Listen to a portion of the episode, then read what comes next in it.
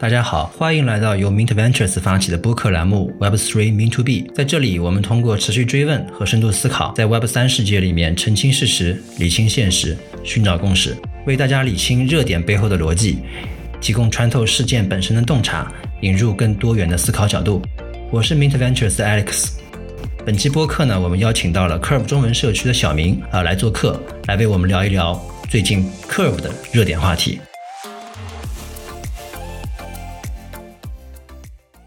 那么在正式开始本期节目之前，首先第一个，我们请小明老师来做一下自我介绍；第二个，我们给呃各位听众介绍一下这期节目之前的啊所必要的一些基本的节目背景。那么我们首先请小明老师来做一下自我介绍吧。呃，大家好，我是来自 Curve 中文社区的 Howie 啊，呃，我是第二次参加这个 Mid Ventures 的这个这个节目啊，就是我觉得做的很好，前面几期我都有听，我觉得。讨论的深度啊，然后等等这一块都很 OK。好，谢谢小明老师的关注跟夸奖。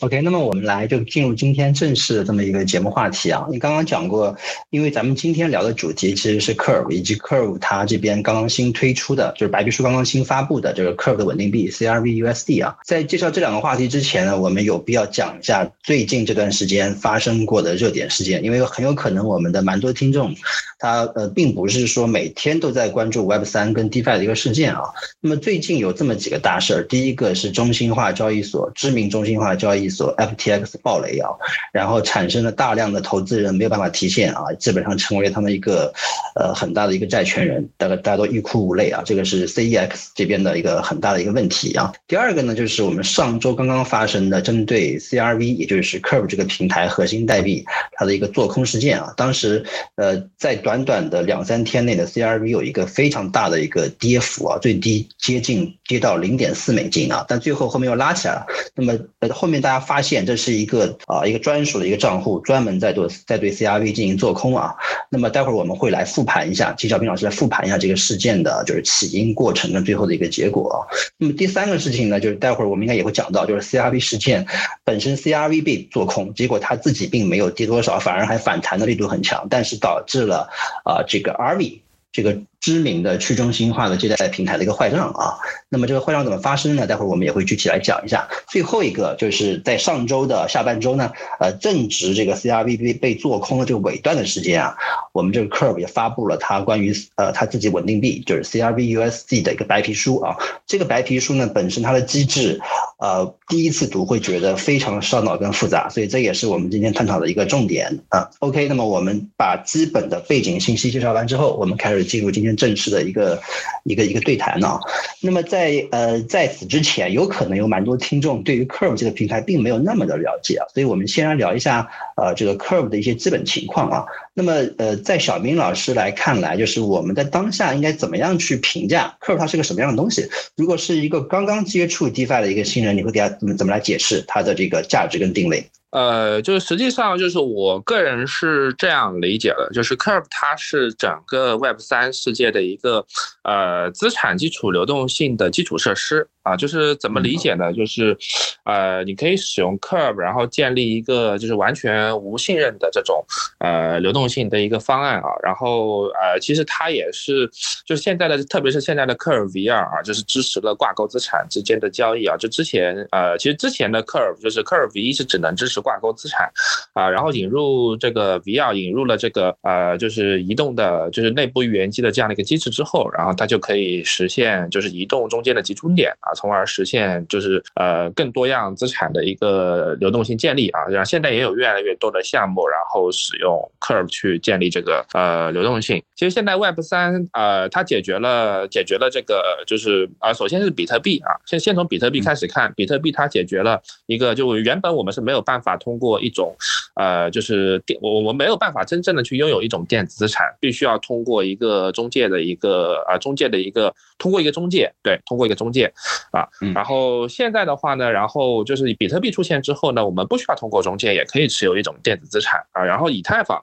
啊，然后它是可以就是更进一步啊，人人都可以去发行资产，很低门槛的去发行一种资产啊。但是其实还有一个问题就是没有解决，就是如何以一种去信任的方式去解决这个资产的这个流动性问题啊。就现在其实就是说这个赛道还非常早期啊，这个后面我想呃后面包括我在介绍这个 CRV-USD 的这个机制的时候，我也会仔细聊到这一块儿。对，就是所以呃整个 Curve 它是一个去中心化的流动性的一个非常重要的基础设施啊。对，嗯，了解了解。OK，这边我做一下简单的一个小备注啊，因为刚刚我们聊到，其实我们这档节目的听众有蛮多刚刚开始进入这个 Web 三的行业，开始关注这个行业的一些比较新的朋友啊。那么刚刚其实小明老师提到两个点，第一个就是挂钩资产啊。那么什么是挂钩资产呢？就是我们讲，我就呃很多像像以太坊大家知道，那以太坊我们知道它现在已经进入了一个 POS 机制，那么把以太坊去进行质押之后，我们可以获得一个以太坊的质押凭证，因为它是一个以太坊质押的一个凭证，所以它的这个内在价值呢，是跟以太坊是非常接近的啊。那么所以说，像这类资产，他们放在 Curve 上去做是、去提供流动性的时候，我们称它为挂钩资产，就是它们两个之间的价值当中是存在一个内在的引力的啊。那么非挂钩资产就是可能它是两个啊汇率存在波动的，比方说像比特币跟以太坊，像以太坊跟稳定币，我们就是称它为非挂钩资产啊。那还有一个刚刚那个小明这边提到的，就是一个集中流动性啊。像这个的话，其实是 Curve 它这边比较特别的一个机制设计。然后这一块的话，因为相对来说专业点，我们请小明能不能再以比较通俗的语言讲讲什么叫集中流动性？嗯，就是 Curve VR 它相当于 Uniswap 的 VR，就是 Uniswap 的 VR 它是是比较平均的一个曲线，啊，就是它没有一个集中区域啊。那然后优势是它比较适合就是非挂钩资产，它的确非常适合这个简单的这个非挂钩资产的一个初始流动性的建立。呃，然后缺点缺点就是，它的确不太适合一些特定的资产。对，呃，就举个例子，像一些资产，就比如说像外汇交易啊，就外汇，因为呃，它首先他们是非挂钩资产啊，但是他们大多数情况，他们和 crypto 不太一样啊，crypto 它的波动会比较大啊，但是呃，比如说外汇，比如说美元和欧元之间，它可能。会有波动，但不是很大啊。那如果说用 Uniswap VR 这样的曲线做这个，就是这两种资产的流动性的话呢，它的效率会很低啊，效率会非常低，就是需要花很多的放很多的钱进去，然后它产生的这个，呃，然后然后的话呢，交易的用户交易的时候体验也非常不好，就是交易滑点会特别大啊。所以这里是其实是需要一个折中的一个方案的，然后就需要使用呃，那这种场景就就是用 Curve VR，它相对就合适很多。对，因为 Curve VR 的话，这个就是 Bounding Curve 这个曲线的设计，啊是比较特别的。它存在一个就是集中区间啊，然后在集中区间的时候的话呢，它是非常深的一个流动性。那即便就是进行一个就是试驾的一个单。边交易的时候啊，然后它的滑点也会很低啊，滑点也会非常的低啊。然后呃，像一般来说，像这种集中流动性，在 Curve 要出现之前啊，就 Curve 一啊，它也它就是核心其实就是这个集中流动性啊，但是它也有一个缺点，它没有办法移动，所以它只能去做挂钩资产之间流动性啊。但是 Curve 要它引入了一个机制，可以允许这个集中区间进行移动啊，进行移动。那一旦它可以移动了以后啊，那类似于像外汇啊，然后类似于像一些呃，ABS 啊，然后等等这些啊，就是说呃，这这类的资产啊，它就更加适合使用 Curve 来啊进行一个呃，就是做这样的一个流动性啊，就会就会合适很多。对，嗯，明白明白。OK，像上次那个小明来做客我们节目的时候，你提到一个观点啊，就是 Curve 它虽然本质上来看，大家觉得是一个 AMM 的一个一个 DEX 啊，但是在你看来，它更像一个票据的一个交易市场啊，呃。今天能不能请你再复述一下，就是对于票据交易市场这个概念的，就是一个比较通俗的理解啊？它代表了什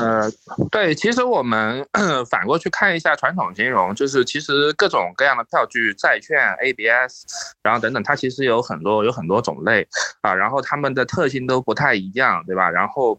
呃，就就比如说，其实就是上一次啊，我来做客的时候，当时其实呃能讲的案例还很少。那现在其实已经有一个案例可以讲了，就是啊，Liquidity 啊发行的这个 BLUSD，就是 Chicken Bond 啊，Chicken Bond 啊，肌肉债券啊。然后它其实就是使用了 Curve VR，然后来去建立流动性啊。然后它基本上是和这个 LUSD 或者其他的美元是挂钩的啊，但是因为供需的一个原原因，还有就是它的一个呃收益的一个波动啊，然后它可能会有正溢价啊，正溢价。那这个时候的话呢，举个例子，现在其实就是一个正溢价的一个状况啊，因为 LUSD 它是正溢价的，因为大家可能都比较看空这个以太坊，对吧？然后可能对 LUSD 有非常大的一个需求啊，那这样的话就会提高这个肌肉债券它的一个价格啊，然后升到了百分之二十几啊，那这个时候它的平衡点就会去到这个就是一点二这个位置，它不会就是还是停留在一，那这样的话两边的这个流动性就会很浪费。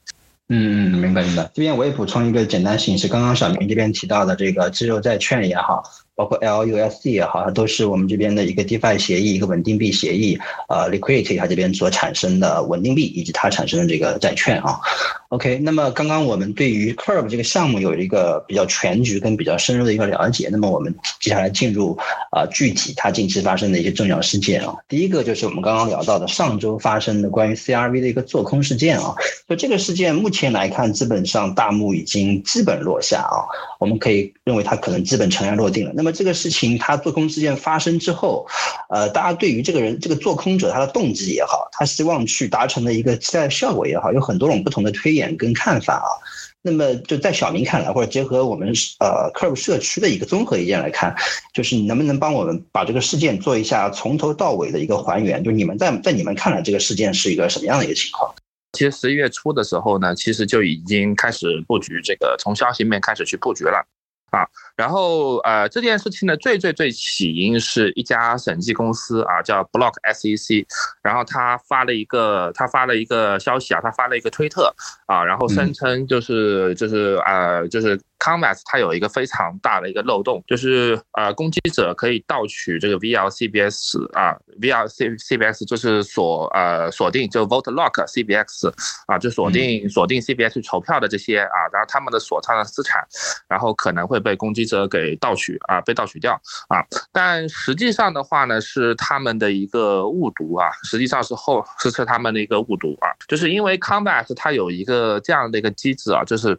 如果说你锁这个 CBS Vote Lock CBS 锁了，比如说超时了，就已经锁了十六周加五天啊，然后在紧接着一周之后，一周之后，然后还没有从这个合约里面提取出去的话，那任何人都可以去帮他提取，就是把这个呃 CBX 从锁仓里面合约里面拎出来啊，那对应的就需要去缴这个百分之一的费用啊，然后给这个帮助他提取这个呃资产资产的这个啊资资产的这个人啊，然后啊然后的话呢，可能是因为他们监控到了这个，就是这这这个交易啊。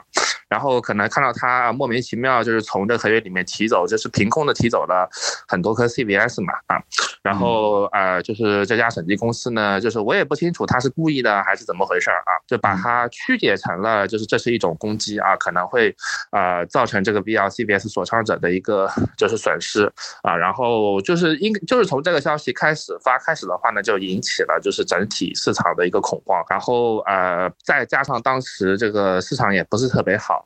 就是当时其实呃，像 CRV 和 CBS 都跌得非常厉害啊。然后后来就是呃，就是 Curve 社区的，就是 Curve 社区的一个独立开发者，就是 Llama Air Force，它是呃 VLCBX 的一个就是数据站啊，就是它可以帮助啊，就是提供汇入的项目方啊，然后来判断它的一个成本是多少。比如说一颗它 bribery 一颗这个一美元的这个它自己代币，然后可以杠杆出来多少的奖励啊，就大概就是这样的一个工具。啊，然后他先去指出来啊，然后这个问题，后来就是 Curve 的 Curve，包括 Converse 的这个官推，然后其实都有转发，啊，然后最后就是他们，就是这个 Block S 呃 Block SC 啊啊 Block SC 对，然后他就把这个。推特给删掉了啊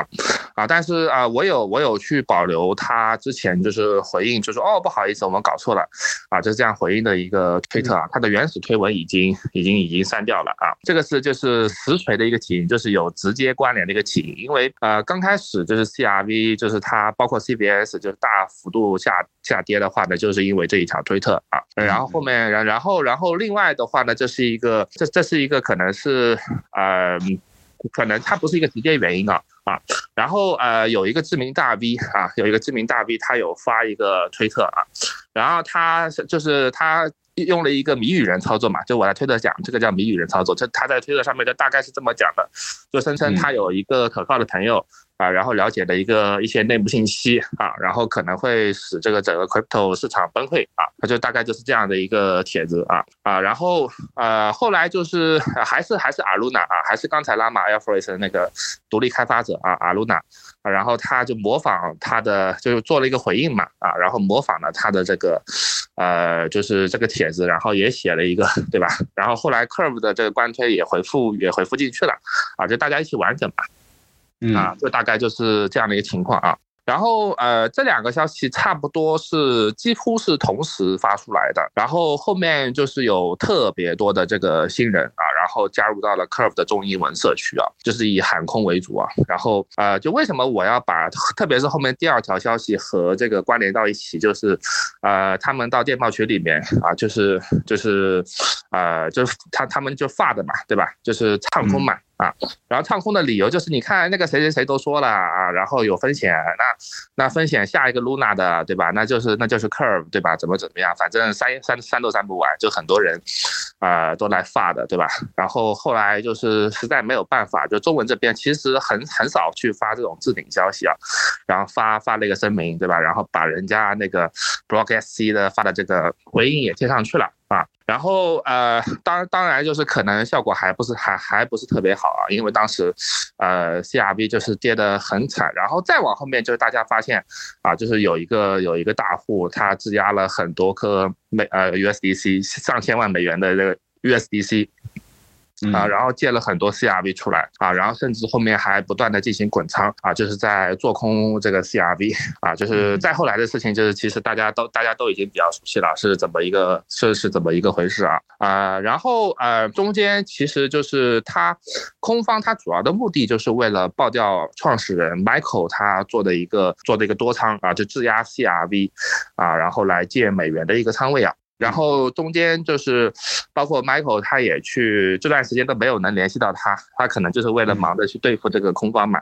啊，他在忙着加保证金啊，然后从各个地方去，呃，去汇集这个资金啊，卖掉一些比特币、以太坊去加保证金。啊，然后呃，就是最重要的是中间就是宣布了啊，其实其实这个真的 CRV USD 这个白皮书已经已经写好，已经很长时间了，但是啊，Michael 总觉得就是。就是这个白皮书，它还不能见人，就是写的这个东西可能没有办法读卖。然后，呃，然后他发布之后，然后我去看了一下，这和他之前就是发到群里面的那个基本上是一样的，就还没来得及改，啊，然后就发出去了，啊，因为实在没有办法了吧。然后发出去了以后，就是一个消息面，然后通过 CRV USD，然后来进行反击。另外就是在这个资金操作上，通过加保证金，啊。加保证金的方式啊，然后去对抗空方，然后最后就是空方，它在差不多零点四的这个价位，然后打光了所有的子弹嘛，啊，因为其实呃那个时候它账面上其实是有是有是有这个浮盈的啊，是有是有盈利的，从账面上来看是有盈利的啊，但是从做空的这个角度上来讲的话呢，啊，它开空啊这个很简单，但是最难的其实就是平仓啊，然后因为其实像这个从团队角度来讲，还有从大户群的角度来讲，到时候我们。我一直在呼吁让大户去测这个 CRV 对 ETH 的这个流动性啊，就是在客户上面流动性。呃，当时就是到零点四这个价位的时候，整个市场上只有三千万美元左右的 CRV 的流动性，也就是说这个时候空方就已经输掉了啊。当时我还发了个推特啊，就是我看空方他拿他他他怎么把这个 CRV 买回来，他买不回来，因为市场上全部的 CRV 全部给到他，他都没有办法把这个仓位给平掉。啊，所以这这里就已经基本上就就已经已经货源归边了啊。啊，对对，就已经货源归边了啊，然后此时的话呢，然后就是大家，啊，可能英文发几个推，包括我也转这个推去到群里面啊，然后情绪才开始反转，然后包括一些就是推上的一些大 V，也包括一些中文的，就比如说神鱼，对吧？他也公开就是发表了就是支持啊，他说也买了这个十万颗这个 CRV 支持一下，啊，也就是说就是真正就是达到了货源归边的情况，然后其实大家才情绪才倒转反转过来，完全反转过来啊，然。然后最后一波疯魔上去，然后就把这个空头给爆掉了啊。然后呃报价的时候，其实这里其实是有一个问题的，就刚才我已经提到了，就是因为货源归边的一个问题啊，这市场上的流动性其实是不够他去清算的。然后这里是有一个细节啊，就是我们我最后跟跟 Michael 复盘的时候啊，我们在群里面，然后 Michael 他说他借了一些这个 CRV 啊，然后给到阿比那边，他说他不急着让他们还过来。就如果说呃就是 Michael 他没有借这些币去给到呃阿比那边的话呢，我估计。可能阿 V 它的窟窿可能不止，就不是现在这么就几百万这样的一个状况，可能会更大，啊，可能会更大，对。明白明白，对，然后这边我有，我觉得这个故事还是非常精彩，并且并且跌宕起伏的啊。今天那个小平也提供了很多，呃，市面上大部分的材料里面没有没有提到的一些很有很有很有很有意思的一些细节吧啊。然后这边我有两个小小的那个一个一个好奇点，第一个就是啊，刚刚咱们讲到就是 Michael 他这边本身是有一个很大量的一个 CRV 在做质押在那个 RV 里面，我看好像他钱包里之前是一点二个亿的那个那个 CRV 在那边啊存着啊，对，然后。后，然后后面就他也自己，他也呃质押出了一些，借出了一些那个 USDC。他借出这个 USDC 的这个动机是什么呢？之前，呃，主要是为了做事，去建立这个，就是包括各个交易所，包括币安啊，各个交易所，你做事你需要去放一些初始流动性过去，啊，这个了解了解了解了解。然后第二个，咱咱们这边提到就是说，当当时那个呃整个市场的预期反转了之后，就有一波非常快速的价格的上冲嘛。这个也造成了阿比的坏账。这边你提到，就是说，为了防止这个阿比的坏账扩大到一个就是一个很严重的地步，Michael 这边给阿伟这边提供了这个这个一个很及时的一个对他这个是怎么怎么提供的呢？啊，所谓提供是怎么一个过程啊？呃，就是具体的细节他并没有，就是并并没有讲，他只是讲，就是说，呃，如果你需要聊天记录，我也可以发给你啊。就是他他就是说。啊，就是他的大意啊，就是说我借了一些钱，然后给到阿比，我现在不急着让他们还。就如果说他们没有去，就他没有借借这些 CRV 给他们的话呢，可能可能阿比他的可能可能就直接挂掉了。对，啊，嗯嗯，大概就是这样的一个状况。他们并不就是 Michael 其实并不希望这阿比挂，因为呃，就是说科尔本身，你特别是在侧链上，包括在主链上也有，它有这个 A 池嘛，阿比池啊，就是有几个就是阿比的一个。存单，然后组合成的一个池子，就如果说阿比真的就是出了问题，这个对大家都没有好处。对，明白明白。OK，所以整个 DeFi 社区，不管从业务之间的这种组合也好，还是说是这种。单纯对于 DeFi 的一种相信也好，大家都还是有很强的这种守望相助的啊。从这次事件当中也可以看出来，尤尤其是在刚刚前期刚刚发生过 FTX 暴雷这个这个事件之后啊，大家可能会更珍视 DeFi 啊这种比较蓝筹的业务的这种这种存在，大家都不希望相互之间出大问题啊。然后，那么这个事情最后的整个整个发生的过程当中，呃，小明已经提到了很多细节了，包括刚开始他们是怎么怎么怎么做空怎么做空的，然后怎么样去制造恐慌的。然后在这个期间，就是 Curve 社区除了啊这边 Michael 这边在进行一些补像补充保证金，然后做资金的协调、大户的沟通之外，整个社区啊除了创始团队之外，有没有在做一些就是比方说治理层面的，或者说是呃力所能及的一些事情？这个能不能帮我们？绍一下，看看我们这个社区是怎么应对这个情况。嗯，其实就是特别是在大家发的时候吧，然后科尔皮的一些大 V，他主要的一个面面对手段就是玩梗啊，就跟今天就是有一个事情嘛，就是这个 WETH 的一个发的，对吧？啊，就是其实其实就类似于是一样的，就是大家在推特上面开开玩笑说啊，然后科尔就像露娜一样，怎么怎么样，对吧？就是以开玩笑的一个口吻啊，然后大家一起就是就反正有正面的，也有有正面的，然后也有这种像这种就是假的发的啊，就是开开玩笑这种。然后群里面的话呢，那可能就是特别像中文社区的话，就冲进来一大堆玩合约的嘛，然后玩那个杠杆的啊，然后就觉得就是一就做空啊、做多啊，类似于这个样子。然后其他的动作其实并没有，然后治理层面上也并没有去，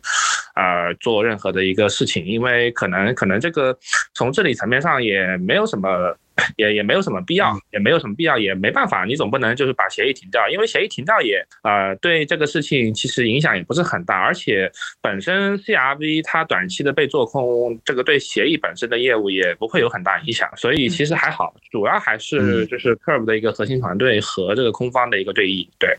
啊，就社区其实就刚开始就大家一起。大家就是吃瓜啊，然后到后面方向就是明确定了以后，然后再再冲进来痛打落水狗，就大概就是这样的一个状况。对，嗯，明白明白。最近好像确实玩梗的这个这个东这个这个情节很多啊，然后这边 Curve 社区也是用这种比较幽默的方式去消解这种恐慌啊。对，那么 OK，那么虽然就像你所说的，这个事件虽然其实 Curve 是没有受到什么实质上的伤害，反而大家对他这个业务的呃了解也好，对于他们的这个信任也好，可能还甚至还更。更上了一级啊！但是，呃，在 RV 在这个过程当中呢，就成为了一个 怎么说呢？一个一个最最最大的一个受害者了。甚至我看还有很多人在分析，就是本身啊，这个做空者他可能主要的目标还不一定是就是 Curve，反而是呃是针对 RV 的。像这种观点，你觉得这种可能性高吗？你怎怎么看这个事情？呃，我个人认为是可能性是不高的。原因是，因为呃，你从今天 RV 发的这个公告可以看嘛，它其实像 CRV。其实是属于是像 DeFi 蓝筹中这个流动性最好的一个资产了，否则它也扛不了这是一天这么多的一个挖挖体卖嘛。嗯啊，它流动性相对来说是非常好的啊，它完全如果说真的是目标是阿 V 的话，它完全可以选那些就是流动性更差的这些只有几百万美元这样的资产，然后去作为标的，而不是通过通过 CRV。对，所以其实我觉得，而且就是空方它一开始就是它的一个基础的一个消息啊，就是基础的一个这个假消息吧啊，它就是通过这个。审计机构然后写的这个写的这个推特啊，然后作为一个引子的，就是就我们讲嘛，就是你得师出有名嘛，然后他的名是用的也是 CRV 这一块啊，所以我觉得就是呃借 CRV 去打 RV，我觉得就是如果是我的话，我不会这么干，对，因为我完全可以去选 One Inch，，对吧？就 One Inch，它的这个代币链上的代币流动性更差。对吧？嗯，那可能用 One Inch，可能可能效果会更好一点。对对，是。那么就就就这么来说，其实我们也可以从这个事件的结果，包括当中的应对来看，其实这个做空者他的手段，包括可能他的这个方法，也并没有特别的高明。我们可以这么理解吧？对，其实我觉得就是他和前面你包括 Luna 对吧？然后这样的一个手法，其实核心区别，我觉得还是在于这个。依托的依托的这个消息面上，就是毕竟就是它，呃，就的确它依托的这个 curve 有关的这个消息面，它是一个假消息啊，它不是一个真消息。对，就是并不像 Luna，它真的就是有这么大的窟窿，然后被爆出来了，这个性质还是不太一样的。其实我我们觉得就是唯一的区别就是在这儿，就别的其实没什么太大的区别，就空方呃都没有什么太大的区别。从操作层面上来讲，对，也不能说它不高明吧，就是他找到了一个点儿，但是这个点儿很可惜是个假的，它不是真的。对，呃，当时情况可能他也未必就是说是他制造了这个就是呃合约被做空的这个假消息，只不过他捕捉到了那个点，他也认为可能这个是一个做空的好。机会，所以我顺势来进行那么一波操作，结果说这个点本身基础不牢固，所以也影响了它后面整个的这个这个目标达成，是吧？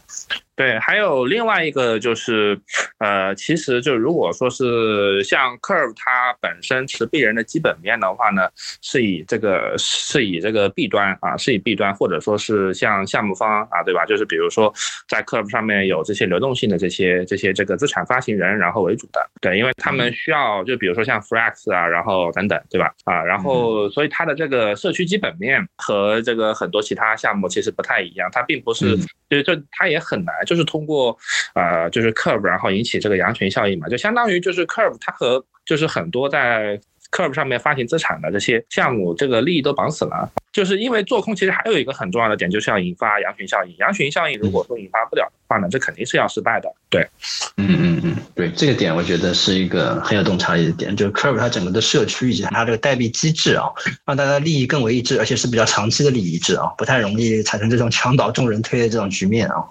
对，OK，好，那么我们来进入今天这个最重要的，也是相对来说今天比较比较深跟难的一个话题啊，就是这个 CRV USD 啊。然后这个刚刚其实小明也补充了一个一个很有意思的一个一个信息点，就是其实这个白皮书呢，包括这个机制，其实早就设计好了啊，因为我看。白皮书发布的时候，它的日期写的也是十月九号，好像啊，它这是个并不是一个十一月刚刚写完的东西啊。但是因为这次的事件，就导致了。把这个白皮书的发布时间给推前了啊，但是我们也能够从这个白皮书目前的一个面貌当中呢，我们能够看到很多的这个创新性，呃，比方说像这个自动化的自我清算啊，比方说采用平滑函数的一个价格预言机等等，而且还引入了很多这种跨界的比较艰深高大上的一些概念，比方热力学啊、量子力学啊，就导致了整个市场在这个市在在前一波做空风波过去之后啊，大家都集中到开始看这个白皮书了，就是这个怎么理解白皮书了。我看我也听了。好几期啊讨论等等，但是还是对于这个概念的理解呢，并没有非常的非常的透彻啊。所以今天我们还要请小明啊代表这个社区来聊一聊这个机制的设计啊。那么就在你看来，这个 CRV USD 在机制的设计上面与其他目前我们看到比较主流的中心化稳定币方案有哪些核心的差别？啊，如果说以你简单的来概括的话，啊，嗯，就是从几个方面吧，就第一个是这个获取报价的一个方案啊，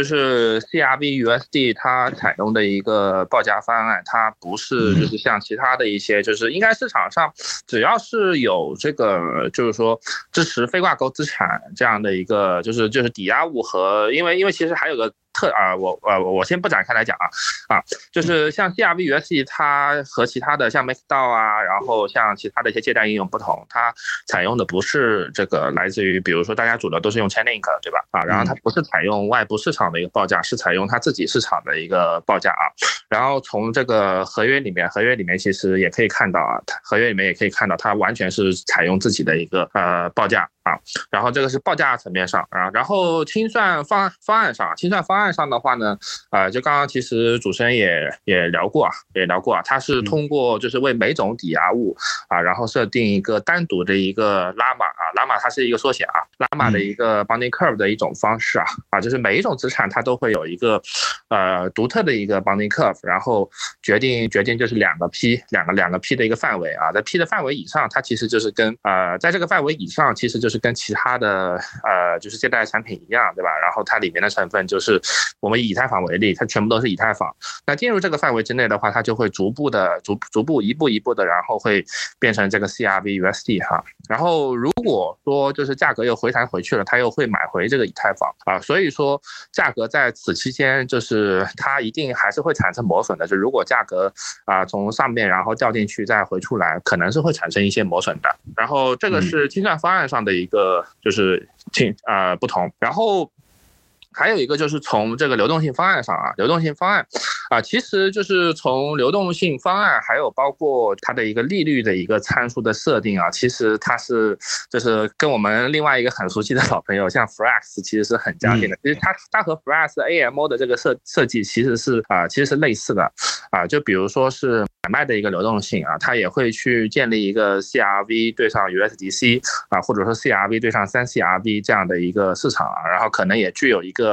呃，以后也会具有一个就是 Basic pool 的这样这样的一个地位啊，然后通过就是这个叫在 Curve 里面叫 Pack Keeper 啊，然后在其他协议可能就是叫 AMO。啊，然后通过就是类似这样的一个机制啊，就是完全就是用智能合约控制的一个机制啊，然后来恒定它的一个价格，然后根据市场的供需啊，然后来控制它的一个发行量。然后另外的话呢，就是用这一个方案，就它还有一个很好的好处啊，就相对于 MakeDAO 的 PSM 啊，它的确是可以避免啊，避免就是类似于就是监管的一个风险啊，就是它啊，如果它可以就是抵抗掉监管的一个直接制裁啊，这直接制裁对这个是没有任何。用的啊。然后这个方案它也具备一定的抗监管性。明白，就是其实大家听到听到目前这个阶段为止，大概可以理解为什么这个方案就是如此的如此的烧脑，因为其实我们要理解就是 CRV USD 的这个代币的机制的设计，包括它的发行铸造这个机制的设计，你是还是要需要具备蛮多呃基础知识的啊。比方说什么叫 Bounding Curve，比方说什么叫刚刚我们提到的这个呃参呃参考或者借鉴了 AMO 就 Flex AMO 这个机制，AMO 是什么东西？就这些都是一些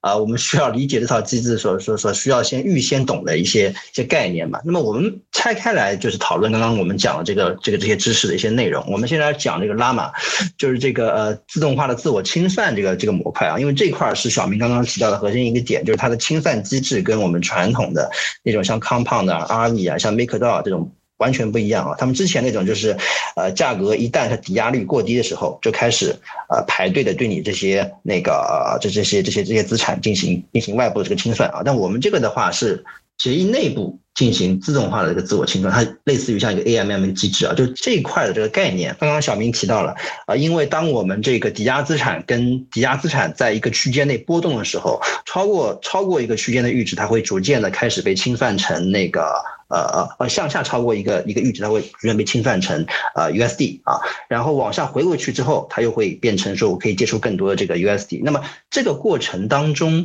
呃，清算跟被清算，它是一个虚拟的过程呢，还是说它有一个真实的 AMM 在那边进行执行，有手续费的磨损的？就这个其实是我在看这个白皮书时候没有太理解的一个部分。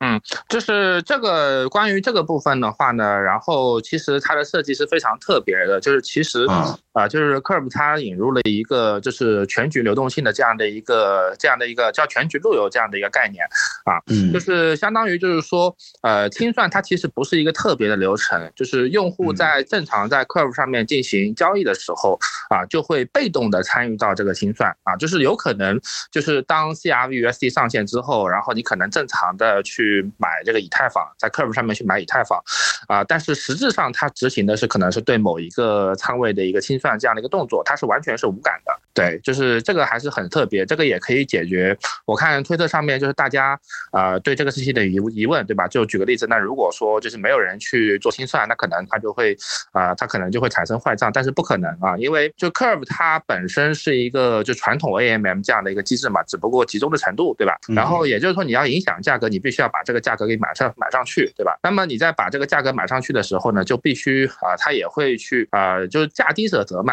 啊，价低者得。那你就是说呃，花同样的钱，然后可以买到更多颗以太坊啊。然后如果走清算路由的话，那大家肯定乐于去走这个路由。对啊，当然就对于常规的使用 Curve UI 或者说是。通过其他聚合器啊，然后交易的用户他直接就是无感，所以所以这个机制还是特别特别非非常特别的。哎，那我再再追问一个问题啊，就是那么实际上，比方说我我我用以太坊，假设我我用了这个抵押物制造的这个东西是是以太坊，然后我经历了一波就是这个以太坊在一个在一个区域内上下震荡的这么一个过程，那么它不停的有发生清算，然后有在回归。啊，然后再发生清算，再回归这个过程。假设最后价格没有变化，就是当以太坊价格没有变化，但是我最后把这个 mint 出来的 CRVUSD 给归还掉，这时候我取出我的以太坊，就是我的这个抵押资产或者说我的一个总资产吧，它会有磨损吗？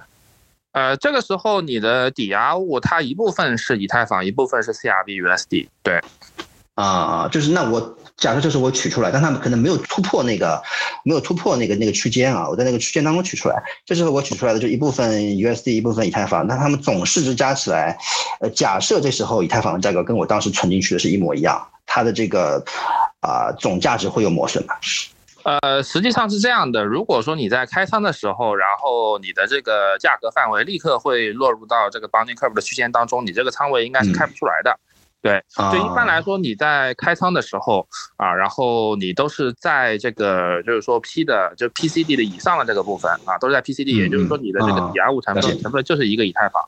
对，所以说刚才这个担心是，当你就是因为在其他协议里面，你可能落入这个区间的时候，就已经就是进入清算的流程了啊。但在这里的话，其实它其实还给了一个机会，就是如果说价格只是震荡到这里，然后重新上去啊，然后可能就是说你的它还会再重新买成以太坊再给到你，但是。可能会有一定的磨损，但是这个磨损不会很大。从从测试的角度上来讲啊，从测试的这个结果的角度来讲，就当前就是通过测试网测试的一个数据来看，这个磨损不会特别大。对，但是它一定会有磨损。对。嗯嗯嗯，对对对对，有的这刚刚有一点我是理解错了，因为其实它进入这个这个这个这个区间，一定是它已经从它已经进入清算清算的这个阶段了，才会产生这样的情况。如果它开仓的时候是不可能处于这个阶段的啊。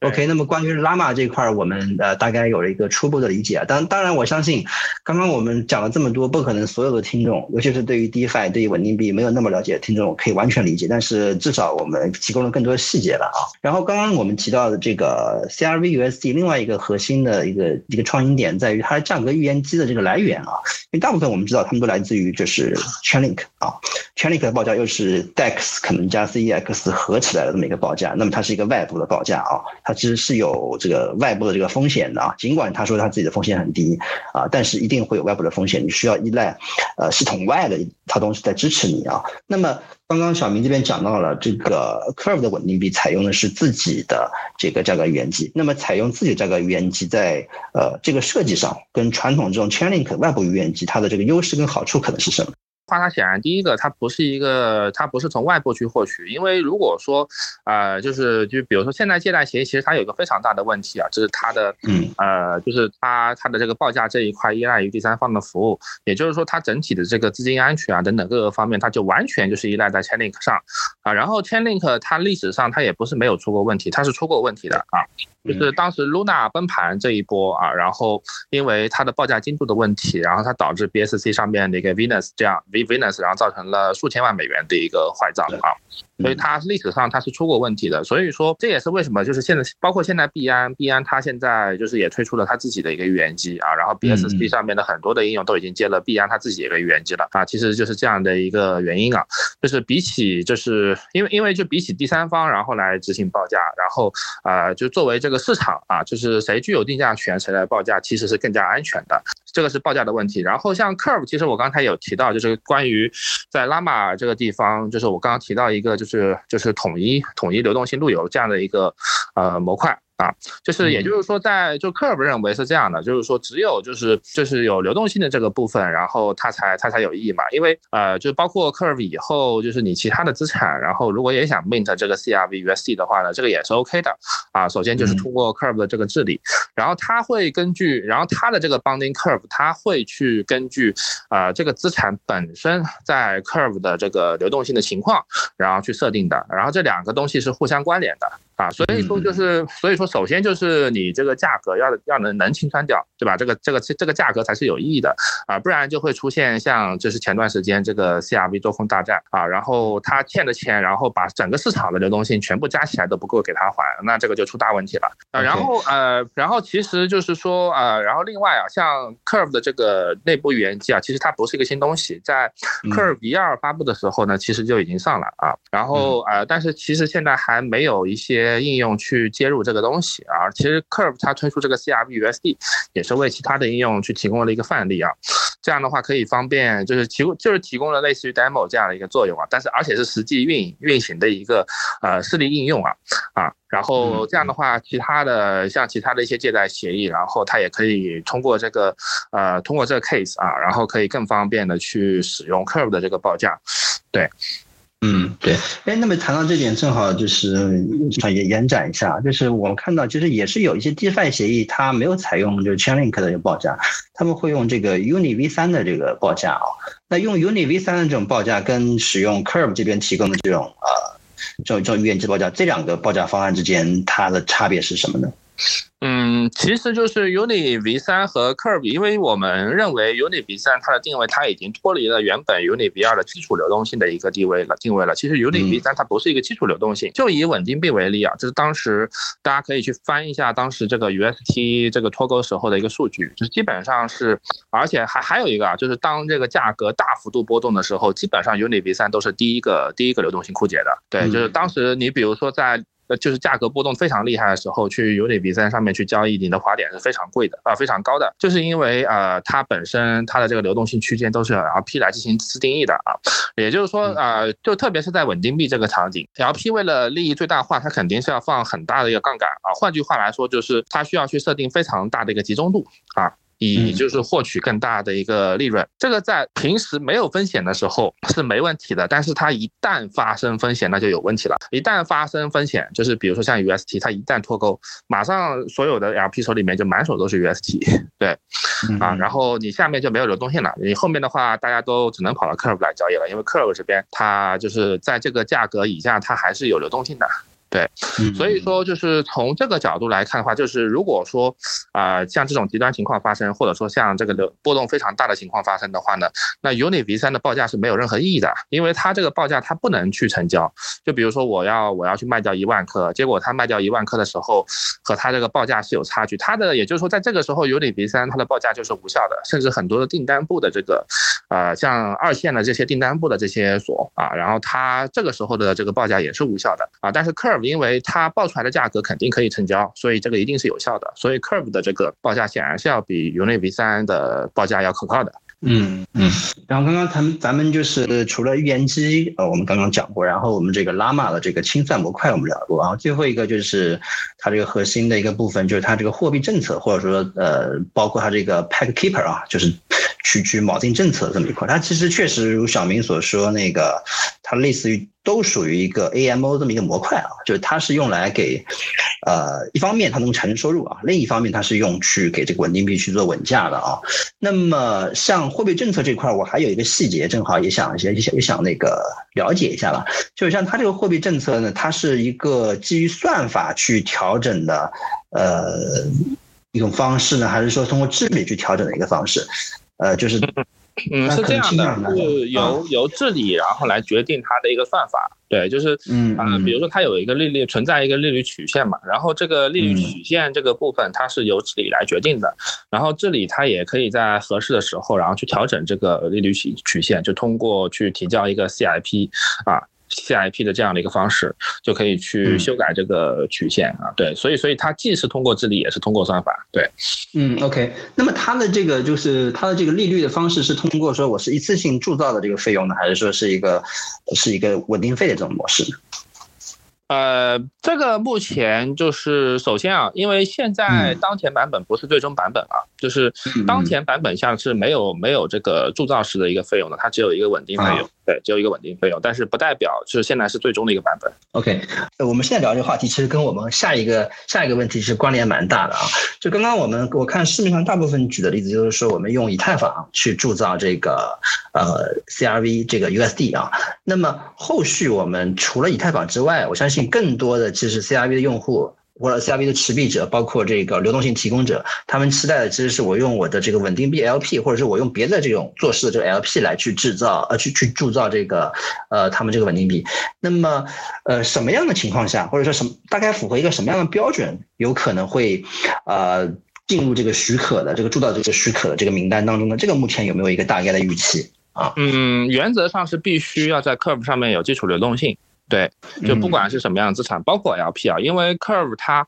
有一个 Basic Pool 这样的一个系统，然后也有类似于就是就这个这个是这个 Chicken Bond 首发的叫 Meta Meta Pool 啊这样的一个标准。对，就是也就是说，LP 它也可以作为流动性的一个部分啊啊，就比如说 Chicken Bond，它是一个 BLUSD 对上这个，呃，对对上这个，它里面是一个 Meta 布啊，就是 LUSD 对上三 CRB 啊，所以它是一个二层套娃啊。那在这种情况下，就是比如说像，就比如说是如果说存在一个呃存在，比如说三 CRB 对吧，或者说是像 Flash BP。对它显然是可以，就是因为它肯定在 Curve 上面有充足流动性啊，那它显然是可以在作为 Curve 上面啊，作为 CRB USD 的一个一个抵押物的。就是我我前面也提了一嘴啊，就是说啊，任何的资产只要就是它。如果说要在 Curve 上面，就是他如果要获获得这个 CRVUS 的铸币权的必要条件，就是必须要在 Curve 上面有充足流动性。对，因为它的 Bonding Curve 的这个设计就是根据 Bonding Curve，它未来就是可能刚开始是通过治理然后来控制，就是呃，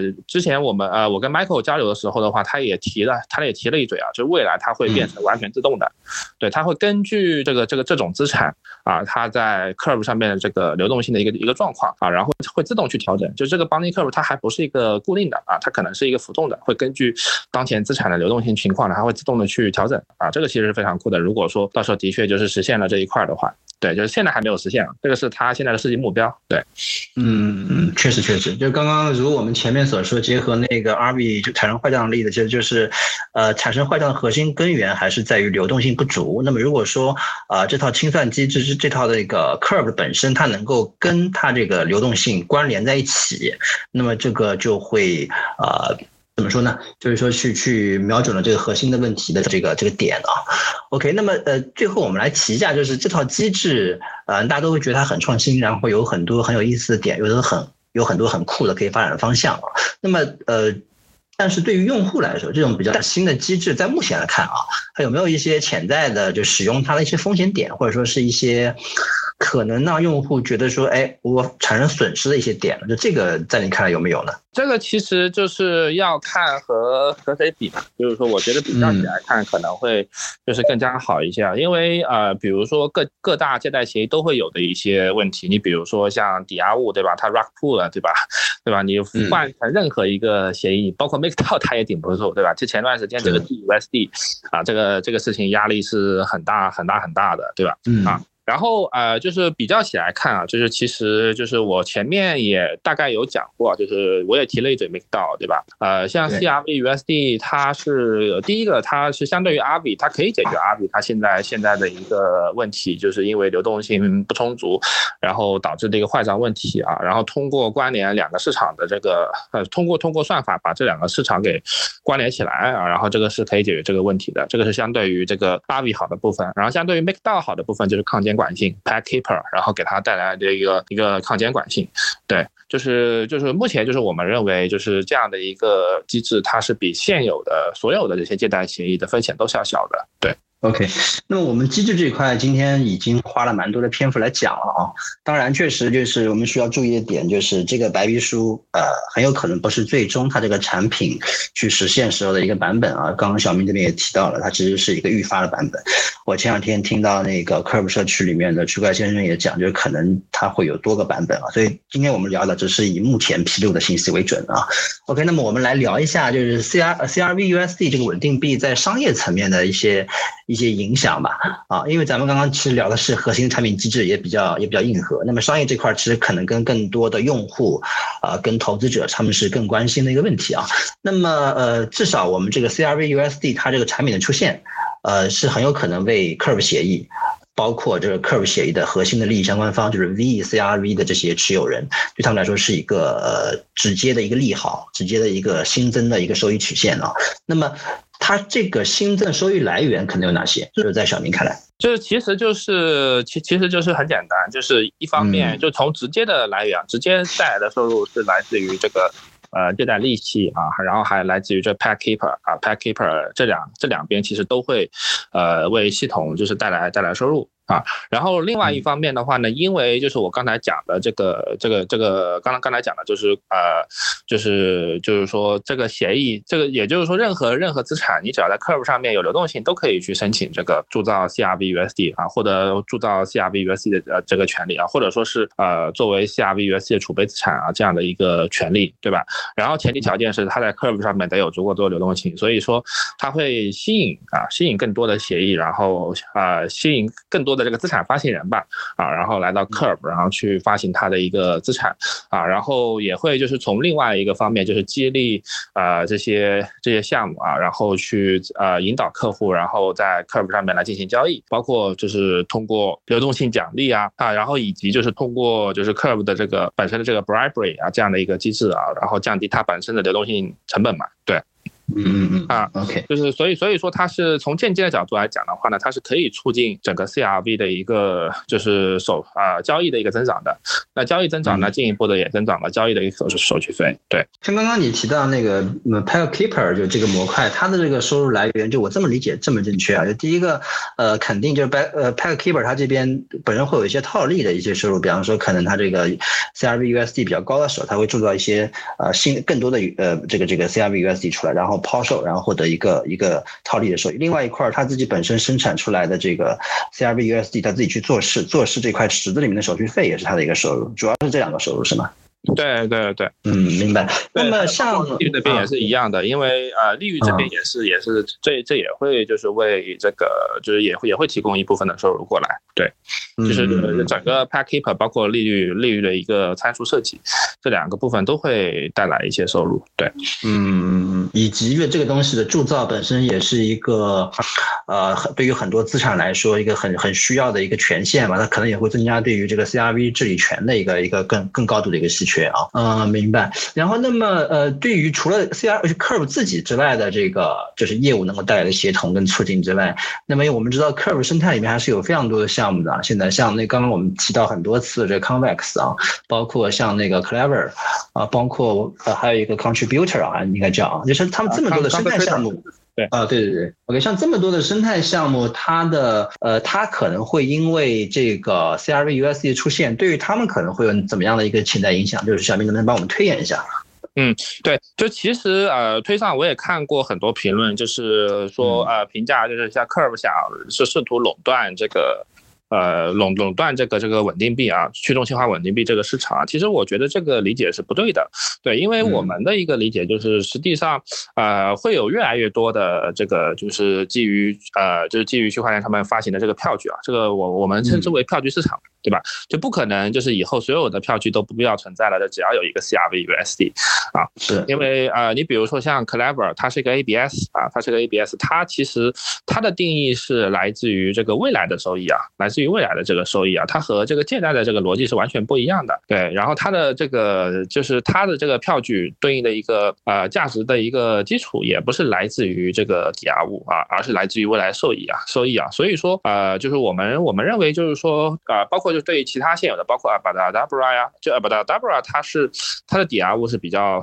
多的啊，然后包括它也可以支持各大借贷平台的一个票据，它是个次级债。然后呃，这个和 CRV USD 它其实也不在同一个竞争位面上啊，就是 CRV USD 它可能啊还是就是针对就是来自于 Curve 的一个 Curve 的一个就是原生资产以及 Curve 的一个 LP，然后一些以及就是一些票据，对吧？它不可能会拿一些次级债啊，然后作为抵押物。对，所以所以说其实就是大家的这个竞争。位面位位面还是不一样的，呃，然后就是因为这些票据它本身也要在 Curve 上面去啊，有就是去去做这个流动性啊，然后如果说他们这个资产符合要求的话呢，也可以作为 CRV USD 的一个抵押物啊，所以说互相不冲突，而且反而会呃增加他们这些票据，就甚至是他们自己发行的原生资产的这些应用场景啊，然后以降低降低这个流动性成本啊，所以我们认为不存在什么竞争这样的一个问题，反而是会更加。啊促进啊，然后这些这些这些项目，不管是从呃促进这些项目，从降低成本的方面上来讲，从增加应用场景的这个呃方面来讲啊，其实都是利好而不是利空啊，也不是竞争。对啊，这边我也加个备注，刚刚小明这边提到了很多一个概念，就是 ABS 啊，ABS 其实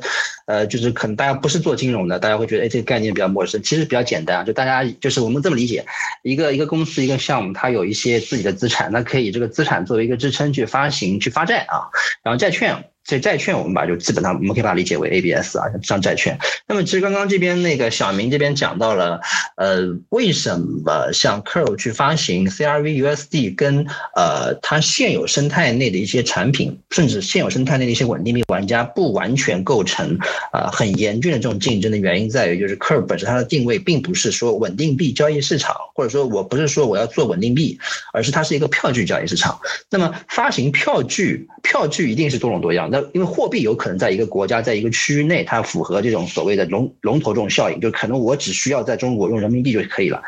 啊，别的货币没有必要性。当然，这个跟政权的关系也有关系啊。但是从网络效应来说，最大的货币就是最大的。但是票据不一样，因为每个产品、每个 DeFi 产品，它都会有自己发行票据的需求，它会对自己的票据流动性有需求。那么 Curve 是给票据去提供流动性这么一个地方，所以它做稳定币的话，呃，不完全在很多人理解来看，我要做一个稳定币，把所有人的稳定币都干掉，因为别的人都是票据啊。OK，那么我们再来聊一下最后一个问题啊，就是，呃，目前我们知道就是这个 CRVUSD 它这个白皮书已经放出来了啊，然后呃，当然这个是应对上周这个突发事件的一个一个应激举动啊。那么它实际这个产品的上线在咱们这个社区内部，或者说在你跟 Michael 的一些交流当中，有没有一个大概的时间表呢，或者一个大概的预期呢？就是用呃，在在这里还是要玩一个梗，就是包括在英文社区里面，对吧？就是 Curve 其实有专门一个表情包啊，就是呃有任何人去问，就是某一个模块什么时候上啊，然后会马上回他一个表情包，就是 Zoom 啊，马上。啊，然后就是从具体就是为什么目前没有具体时间时间表的原因，就是团队就是认为啊，就是现在不是一个很好的时间点，因为现在是美元的一个加息周期，换句话来说是一个降杠杆的一个周期，在这个时候去放一个加杠杆的这样的一个产品，其实呃不是特别好，这个时机不是特别好，对，所以就是呃就是除非就是团队认为，就是换句话来说啊，就是如果说团队认为即将牛市要来了啊，然后嗯可能就会发行这个 CRV。USD 的，他没有发的原因，就是因为可能认为接下来啊，它还是流动性，就是呃流动性缩紧的这样的一个状况。OK OK，那么就这个其实是刚刚小明提到一个点，就是它会根据市场的周期，包括尤其是市场对于啊对于资金的一个预期跟看法，作为它是否去在什么样的一个时间点上线产品的一个重要考量啊。那么在代码层面，就是啊，它这个代码目前是已经进行当中呢，还是说已经差不多都 ready 了，只不过在等一个很很好的市场时机呢？嗯，代码是已经 ready 了很长时间了，然后现在主要的工作就是在测试，就是，呃，就是也在做，呃，就举个例子，现在正好是一个就是，啊，就就就是压就压力非常大的一个情况嘛，就熊市资金成本高啊，然后然后抵押物它的波动非常大啊，然后这也在通过就是现在市场就根据现在市场的数据，然后再做一些模拟啊，然后对于就是即就是即将就是发的，就比如说一旦发，它首先肯定是先发以太坊，对啊，然后就是看看这个参数应该怎么去定，这个主要是数学上面的一些事情，对，就是业务本身层面上是已经 ready 了，对，明白明白，OK，这个是一个很关键的一个信息啊。前两天我有个朋友呢，他正好。呃，因为 Curve 这个事件，他对这个项目很感兴趣。他最后问了一个，在我在我看来，很多 Curve 的这个投资者也好，潜在投资者也好，都会想要去问的一个问题，就是说，我们知道现在 Curve 是一个流动性的一个很重要的一个市场，然后 Curve CRV 本身它背后的 VeCRV 起到了一个流动性的指挥棒的一个作用，所以非常多的项目方依赖它。那么假设有一天，就是 Curve 它这个 CRV 排放的。呃，越来越少。当然，我们知道这个时间是非常漫长的啊。假设有一天这个 CRV 的排放排放越来越少，甚至趋近于零的时候，啊，那么意味着很多流动性缺少了这个指挥棒。那是那到那个时候，到那个终止的一个情况下，呃，Curve 它的它的竞争优势或者说它的这个核心竞争力是在呃是在于什么呢？就对于这样一个问题，就是小明是怎么看这个事情的？啊，这就是为什么 Curve 要推出这个就是拉玛就 CRV USD 的一个原因啊，因为就是未来就比如说这个对于就是新就现在其实呃 CRV 它还是处于一个发行的一个情况，你看这个团队的四年 back 还没发完呢。然后就是说，一旦就是呃，就比如说到四年，就是从发币开始，然后到第四年结束之后，然后可能就比如说我们认为这个阶段就是已经结束一个发行阶段了，然后开始一个平稳运营的一个阶段的时候的话呢，啊，那肯定就是要为这个 CRV 啊，VeCRV，然后给它提供一些啊，就是就是现在现在是指挥 CRV 的排放，那未来可能就是指挥啊某一个某一个币种啊，某一个币种它可能对应的一个。就某某一个某一个币种，它对应它可以去呃，就是命出来多少个 CRV USD，对吧？然后它的 bonding curve 是什么样？其实这个又是一个指挥棒的一个作用啊。然后未来也会就是以这个方向啊，然后啊去可以让 VCRV 持有者去指挥更多的东西啊。然后就是，然后通过就是现在本身就 Curve 已经非常成熟的一个呃 Bribery 这个市场啊，然后把这个整体的这个呃应用应用生态，然后就是再往上带一个量级。对，好的好的。那么非常感谢今天这个小明能够做客 Mint Ventures 的 Web3 Mint to B 啊，然后今天也提供了非常多很有意思的细节跟很很有洞察的一些想法，然后我们再次感谢你的到来，然后希望下次我们还能够有机会呃就 Curve 也好，就 DeFi 好，有更多的话题来一起交流，跟那个给我们进行分享。嗯，好的，谢谢主持人，也谢谢大家的一个收听啊。